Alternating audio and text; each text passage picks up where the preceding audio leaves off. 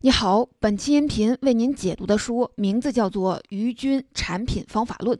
在互联网时代，有一种职业特别受关注，这就是产品经理。乔布斯就自称是产品经理，他应该是给产品经理代言的第一人。在中国，也有一堆互联网大咖说自己是产品经理，像马化腾、周鸿祎、王兴、雷军、张一鸣等等。不夸张地说，产品经理成了这个时代最受关注的职业之一。今天解读的这本书就是中国产品经理的祖师级的人物于军刚刚出版的最新作品。在中国互联网界，于军是一个传奇式的存在。他是早年百度唯一的产品经理，主持了百度搜索这款产品的无数次的进化。后来，他又主持设计了百度贴吧、百度知道等世界级创新产品。两千零九年，于军离开百度，隐退江湖。同事们把他在百度多年的产品经理方法论总结为“于军产品经理十二条”，让业界广为流传，影响了一批又一批的产品新人。这十二条，我给您放在文尾，供您查看。几年之后。滴滴出行腾空出世，滴滴创始人兼 CEO 程维专程飞去加拿大邀请于军重新出山，主持滴滴的产品业务。于军考虑再三，最后决定加盟滴滴。他说自己做这个决定主要为了两点：第一，滴滴的海量动态实时的数据正好可以检验自己的产品方法论。第二，他也希望借滴滴这个平台，把他沉淀的方法论传播出去，帮助到更多的人。三年之后，于军把他在滴滴一系列的思考整理成书，就是这本《于军产品方法论》。听到这里，我相信你已经对这本书非常的期待了。不过且慢，我提醒您一句，这本书的内容可能跟您想象的不太一样。事实上，关于这本书到底好不好，在内部还有一场小小的争议，几位资深的产品经理看完之后都拍手叫绝，而不了解产品经理业务的外行同事看完之后都是一脸的蒙圈。换句话说，这本书的界面对于产品小白们不太友好。那这本书到底说了什么呢？虽然书名叫做《产品方法论》，但它并不是在手把手的教你如何做好一款产品。事实上，于军有更大的野心，他是想用这本书来重新定义产品经理这个职业，站在更高的角度来拓展产品经理的内涵和边界。按我的理解，这本书也可以叫做《产品经理的自我修养》。下面我就从三个方面来为您解释如何重新理解产品经理这个职业。第一，什么是产品经理？第二，产品经理需要掌握什么样的知识模型？第三，产品经理的职业成长线路到底是什么？下面来说第一点，到底什么是产品经理？你知道世界上第一个有产品经理头衔的人是谁吗？这个人叫做麦克。埃尔洛埃，他是美国日化巨头宝洁公司的一名员工。一九二六年，宝洁公司推出了一款叫卡梅尔的香皂，但一直销量不佳。为什么呢？原来宝洁公司在那之前已经有了一款非常畅销的香皂，叫象牙牌，占了很大的市场份额。这样一来，负责香皂业务的市场和销售人员肯定是把主要的精力都用在。象牙香皂的推广上，而卡梅尔香皂能够分到的内部资源非常的有限，当然就做不起来。这时候，刚才说的那位埃尔洛埃站出来指出，必须有一个专人来对卡梅尔香皂负责，这样才能保证这个品牌获得的优先级。宝洁公司同意了他的建议，于是艾尔洛埃就成了世界上第一个有正式产品经理的头衔的人。从这里可以看出，最早的产品经理其实就是品牌经理，他的主要职责是负责这个品牌的市场定位、营销推广、渠道建设等等。产品本身是高度同质化的，一个产品究竟是一个一亿量级还是十亿量级，取决于产品经理的品牌营销能力。到了二十世纪九十年代，计算机软件行业蓬勃发展，出现了一批面向企业用户的软件公司。B 端用户的需求相对比较明确，产品经理的主要任务就是通过和客户的沟通，明确客户需求，然后再把客户的需求转化为软件的具体功能，推动研发进度，最后实施部署。可以看出，软件时代的产品经理偏重于项目管理，具体来说就是协调资源、控制进度、准时交付。那个时代对产品的设计能力和迭代能力的要求并不那么高，六十分即可。毕竟客户已经付过钱了，这也是那个时代和互联网时代的产品经理一个显著的不同。到了二零一二年，移动互联网爆发，数不清的 APP 如雨后春笋一样的冒出来。开发和管理这些 APP 的人，就是现在我们所说的产品经理。那么，互联网时代的产品经理又要面对哪些新的情况呢？先来说好消息，显而易见的一点就是，机会更多了。由于互联网天然的马太效应，一些产品在短短一两年内就能实现用户过亿。这在传统经济时代或者计算机软件时代都是难以想象的。于军估计，现在全中国应该有几百个产品经理负责过千万级用户的产品，非常难得。第二个好消息是，产品经理的入门门槛变得更低了。由于互联网产品独特的快速迭代能力，完成一个迭代的完整路径只需要几天时间。而且还需要通过 A/B 测试和千人千面的算法进行快速的验证和迭代。所谓 A/B 测试，就是用 A 和 B 两个不同的版本进行随机对照测试；所谓千人千面，就是根据算法对每个用户都有不同的推荐页面。即使是入行不久的新人，也可以通过这些标准化的测试工具来逐渐的加深对用户的理解，让他们做出及格线以上的产品。换句话说，标准化工具减低了新人的进入门槛。那坏消息是什么呢？你想出爆品的机会多了，而进入的门槛又低了，那带来的必然结果就是产品经理这一行的竞争越来越激烈了。实际上，现在工作五年以上的产品经理，大部分在产品基础层面的经验、知识、能力都差不多。如果还想继续的往上走，那就要拼天赋、眼界以及知识储备的纵深了。这时候，产品经理必须突破自己的认知边界，成为各学科领域的跨界高手。尤其是汲取经济学、心理学等领域的洞见，才能够脱颖而出，成为产品大牛。反之，于军说，如果不能打破自己的认知天花板，上前一步，那么你的产品经理生涯也就这样了。为什么互联网时代的产品经理必须成为跨界高手呢？前面说了，在传统的经济时代，产品经济的。产品经理的核心能力是品牌营销，在计算机软件时代，产品经理的核心能力是项目管理；而在互联网时代，产品经理的核心能力变成了需求洞察。你必须从宏观层面和微观场景去深刻的理解用户的真实需求，精确的捕捉用户的痛点、爽点和痒点，才能够做出一款真正的好产品。不用怀疑，高段位的产品经理都是洞察人性的大师。除了洞察用户需求，互联网时代的产品经理还必须对用户体验高度的敏感。用于军的话来说，好的产品就是需求与体验碰撞在一起，形成了双击效应。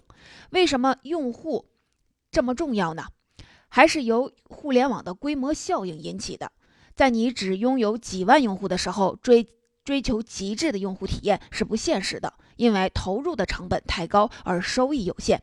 但是，当你的产品有上千万、上亿用户的时候，用户体验的每一点小改进，都能给你带来巨大的回报。这时候，就要求产品经理具有更小颗粒度的用户洞察能力。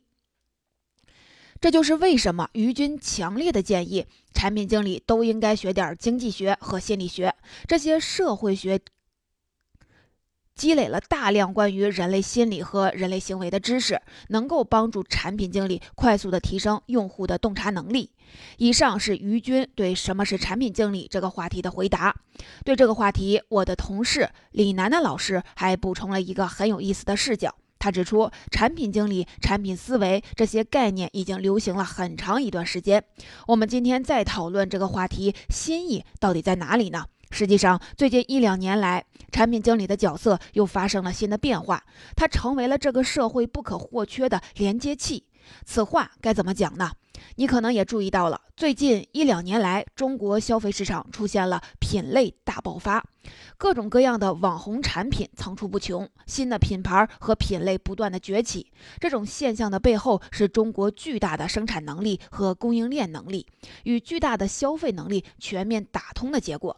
如何打通的呢？不是由传统的商家自己出面张罗，而是千千万万个活跃在抖音、快手、小红书等这类产品中的大小网红们，对生产和消费两端进行了重新匹配，从而引爆了一股新的消费浪潮。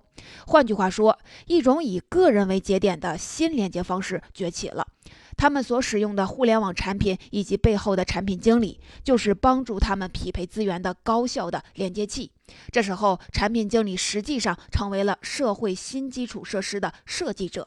这就是产品经理对于这个时代的重大意义。说完了什么是产品经理，理解了产品经理的重要性，下面我们继续来看产品经理需要掌握什么样的知识模型。于军认为，产品经理应该去深入研究两类重要的模型，分别是用户模型和交易模型。我们一个一个的来说。什么是用户模型呢？就是指用户的个人偏好和行为反应模式。这里没有一个通用的公式或者是算法，因为每个用户的认知偏好都不一样，不可能有单一的用户画像。而同一个用户在不同的应用、不同场景下的行为模式也是不一样的。所以，用户模式是一个经验的集合，而不是抽象的公式。关于用户模型，于军有一句特别犀利的话：“用户不是人，而是需求的集合。”这句话乍一听觉得有点刺耳，但仔细想想，里面蕴藏着于军对用户的深刻的洞察。比如问你微信有多少用户，你回答十一亿。现在假设把微信的其他功能，比如说支付、朋友圈、公众号、小程序。都去掉，只保留即时的通讯功能。微信的用户还是十一亿，但它的商业估值还一样吗？可能直接从两千亿美元缩水到了两百亿美元。为什么同样是十一亿的用户，估值却完全不同呢？因为它能满足的用户需求变了。一个产品如果能满足用户在更多场景中的细分需求，就能增加用户使用产品的次数，也就相当于获得了更多的用户，实现了用户的增长。在微信的例子里，按需求计算的用户数是远远超过十一亿的。反过来说，一些 A P P 号称自己有多少多少注册用户，但如果按需求来计算，它的真实用户数必须要打个折扣。打一个比方，一个滴滴专车的用户，他在一百次打车场景中，只有五十次用了滴滴专车，而其他五十次用了别的打车软件。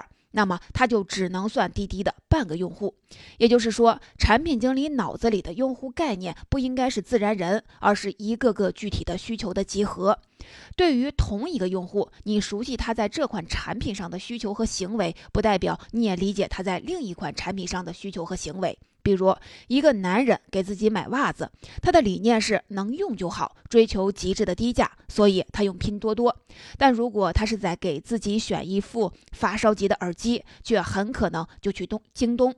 那你说这个用户到底算是谁的呢？所以在于金看来，积累用户模式时，无论是以人群来思考，还是以单个用户来思考，颗粒度都太粗了。最理想的状态是基于每个场景、每个行为背后的每次需求来思考，然后基于需求进行深度的样本积累和分类，这样总结出的用户模型才是可靠的。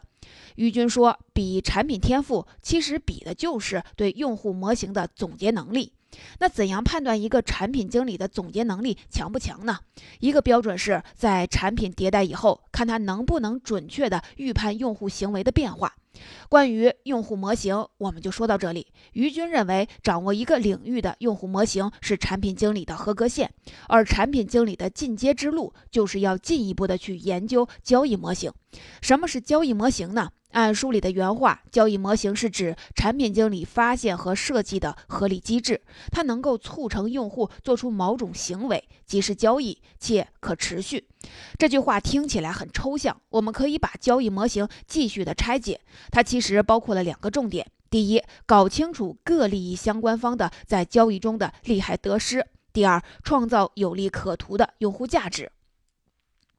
先来说第一点，搞清楚各利益相关方在交易中的利害得失。说到交易，我们一般只想到单一角色用户。但实际上，大多数产品都不只涉及一个利益相关方，比如滴滴出行就至少涉及乘客和司机两个主要的利益相关方；教育产品会涉及家长、孩子、老师等多个利益相关方。要搞清楚各方之间复杂的利益关系，可以画一张利益相关人的地图。这张地图有一条横轴和一条纵轴，横轴表示利益大小，而纵轴表示影响力的大小。这张地图。具体怎么画？人人都是产品经理这本书的作者苏杰曾经举过一个很形象的例子。想象一下，如果你开发了一款人工智能客服产品，它可以替代一部分人工客服。你想把这款产品卖给淘宝的大店，在这个交易里有哪些利益相关人呢？首先当然是店老板，在这笔交易中，老板的影响力最大，收益也最高，因为这款产品能让他节省人工成本。其次是一线的客服人员，他们的影响力很小，但收益是正的，因为这款产品能够让他们更省事儿。这是一般人都能想得到的两个利益相关方。但如果深入的考察，还有两个更隐蔽的利益相关方，一个是客服主管，在这笔交易中，他的影响力可能仅次于老板，但他的收益却是负的。引进人工智能客服意味着他的下属人数会减少。而且对他如何管理、如何考核下属的工作提出了新的挑战。另外，这家淘宝店还需要新增一名角色，叫人工智能客服驯化师，一般是由一名资深的客服转岗过来担任。这个人的影响力高于了普通客服，但他的收益可能短期内为负，风险和挑战很大，能不能干好不知道。所以，想要促成这笔交易，你光去说服店老板和一线的客服还不够，还应该给客服主管和人工智能客服驯化师提供更多的价值，比如帮助客服主管制定新的客服考核标准，为驯化师提供更多的培训，指明职业发展前景等等。这就是研究交易模型的第一步，找出。各利益相关方根据他们的影响力和收益的不同，放进利益相关人的地图不同的位置，逐一的考察，搞清了各方的利益诉求。那接下来的第二步就是创造有利可图的用户价值。这里面涉及了两个词，一个是有利可图，一个是用户价值。所谓的用户价值，就是你的产品为用户提供的效用组合。于军在书里用了一个简单的公式来概括。用户价值等于新体验减去旧体验减去替换成本。从这里可以看出，新旧体验之间的落差非常重要，很多时候直接决定了用户价值。比如，于军在多年就预言，阿里巴巴哪怕全超易贝，也一定比易贝值钱。为什么呢？因为美国传统商业已经相当发达，电商创造的体验落差就相对的有限，而那时中国的传统商业还比较落后，电商给人们带来的体验冲击就非常的大。所以，想要提升用户价值，就要尽可能为用户提供落差大的新体验，并降低替换成本。不过，这里还要多说一句：用户价值越大越好嘛。我们以 QQ 音乐为例，如果你想提供最大的用户价值，那你的产品必须具备完全免费、无任何广告、超高的音质，可搜到全球所有的音乐。能做到吗？且不说技术是否可行，关键是这样的交易是铁定赔本的。作为产品经理，你必须在资源有限的条件下，决定优先满足哪些用户需求，创造哪些用户价值。产品每增加一个属性，每调整一个功能，其实都是在权衡取舍，哪一类用户优先，哪一类。情景优先。换句话说，产品经理不是追求用户价值最大化，而是有选择的创造有利可图的用户价值。玉军说，他当年做搜索引擎是典型的情怀党，满脑子想着要做极致用户体验的产品，怎么能去考虑赚钱这么俗的事情呢？多年后，他才意识到，高阶的产品经理必须要考虑用户价值和商业价值的闭环，也就是在洞察用户需求的同时，考虑成本和收益；反过来，在考虑成本和收益的同时，重视用户利益和长期发展。产品经理的核心能力，其实就是在用户价值、商业价值、社会价值等多个领域的复杂要素面前，做正确的权衡取舍。刚才我们说了，产品经理的合格线是掌握用户模型，而产品经经理的进阶之路是掌握交易模型。下面我们就进一步的来看看产品经理的职业路线图是怎样的。于军认为，产品经理的职业生涯大致可分为两个阶段，前五年是从新人到熟手的成长期。如果前五年基础打得好，那么五年之后就可以进入高级的阶段。首先来说，在前五年的成长期应该注意什么？如果你是行业新人，是选择加入大公司的成熟产品好呢，还是选择一个刚刚起步的新产品呢？玉军说，你应该选择新产品，因为新产品有大量的迭代，你有机会从这些迭代中获得一手知识。不断的验证和反思自己的想法，充分理解用户，洞察人性，建立自己的用户模型。这些经验对于一个新人来说是最为宝贵的。反之，如果是一款成熟的产品，它的形态已经基本定型，团队也缺少创新热情，新人进来只能做一些装饰润色的工作，几年下来基本也就废了。尤其要强调的是，和很多人想象的不一样。对产品新人来说，公司的大平台和大老板其实对你没那么重要。真正重要的是你每天直接汇报工作的上级和你身边天天和你讨论问题的小伙伴。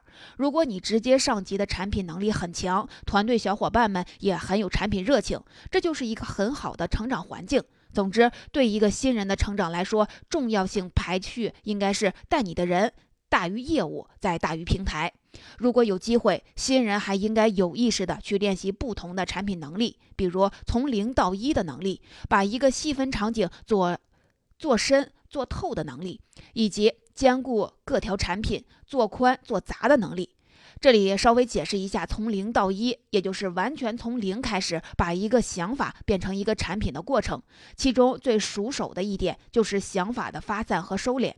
关于这个话题。梁宁老师在《增长思维三十讲》里面已经提到过一个案例：一家公司想做一个给大学在校生使用的 APP，但具体做什么业务没想好。于是他们通过穷举法，找出了学生们在大学四年里会做的四百六十件事情，然后整理线索，寻找机会，把这四百六十件事情总结为了二十个机会点。接着，他们拿着这二十个机会点去询问学生的意见，结果当场就被拍死了十二个。这些想象中的机会点，人家学生根本就不需要。那剩下的八个机会点呢？像找人修电脑、帮忙去火车站接个人，甚至是找男女朋友，这些虽然是真实的需求，但极其的低频。把这些低频点全部的剔除之后，发现最后就只剩下一个机会点。而且是大家都没有想到的，就是提供课程表。课程表其实才是大学生最高频的一个信息需求，天天看，一天要看两次。你看，从四百六十件事情到最后聚焦为一个机会点，这就是通过想法的发散和收敛，找到了产品从零到一的关键的破局点。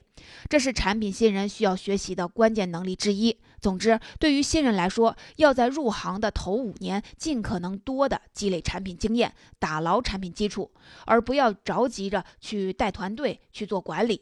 对产品经理来说，过早的做管理其实是减分项，而不是加分项。五年之后，如果基础打牢了，那么你可以迈入高阶的产品经理的行列。目前，高阶产品经理面临的竞争非常的激烈，因为每年都有一批新人成长起来，而和几年前相比，最近新爆发的 APP 品类却很少，总体上处于僧多粥少的状态。这种情况下，高阶产品经理该怎么规划自己的职业之路呢？按于军的说法，大概有这么几种出路，你可以根据自己的情况来选择。如果你确信自己极有极高的产品天赋，那么就继续的走专业路线，深挖用户模型和交易模型。真正的产品高手始终是稀缺的资源。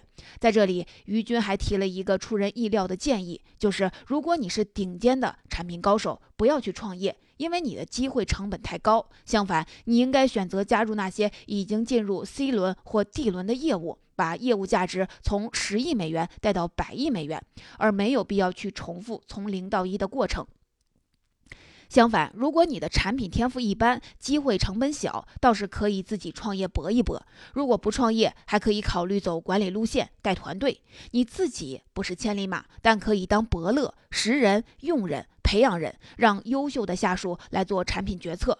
如果你专业天赋一般，管理能力也一般，那还有一条路，就是找到一个可以长期发展的业务，扎根下去，一干十年，做这个细分领域的专家。当然，to C 产品的淘汰率极高，基本上是一将功成万骨枯，想长期干也干不了。所以最好选择 to B 的业务领域去长期耕耘，成功率比较高。关于如何重新理解产品经理这个职业，我们就聊得差不多了。下面来简单的回顾一下。第一，产品经理在各个时代的定位不一样。传统经济时代侧重品牌营销，计算机软件时代侧重项目管理，而互联网时代侧重了需求洞察。在当下，产品经理还是社会不可或缺的连接器。第二，产品经理的合格线是掌握用户模型。这里的用户不是人，而是指需求的集合。产品经理的进阶之路是掌握交易模型。具体来说，就是搞清楚各利益相关方在交易中的利害得失，并创造有利可图的用户价值。第三，产品经理的职业生涯分为两个阶段，前五年是成长期，主要任务是积累经验、打牢基础。五年之后可以晋级为高级的。产品经理，你可以根据自己的天赋不同，选择走专业路线、管理路线还是业务路线。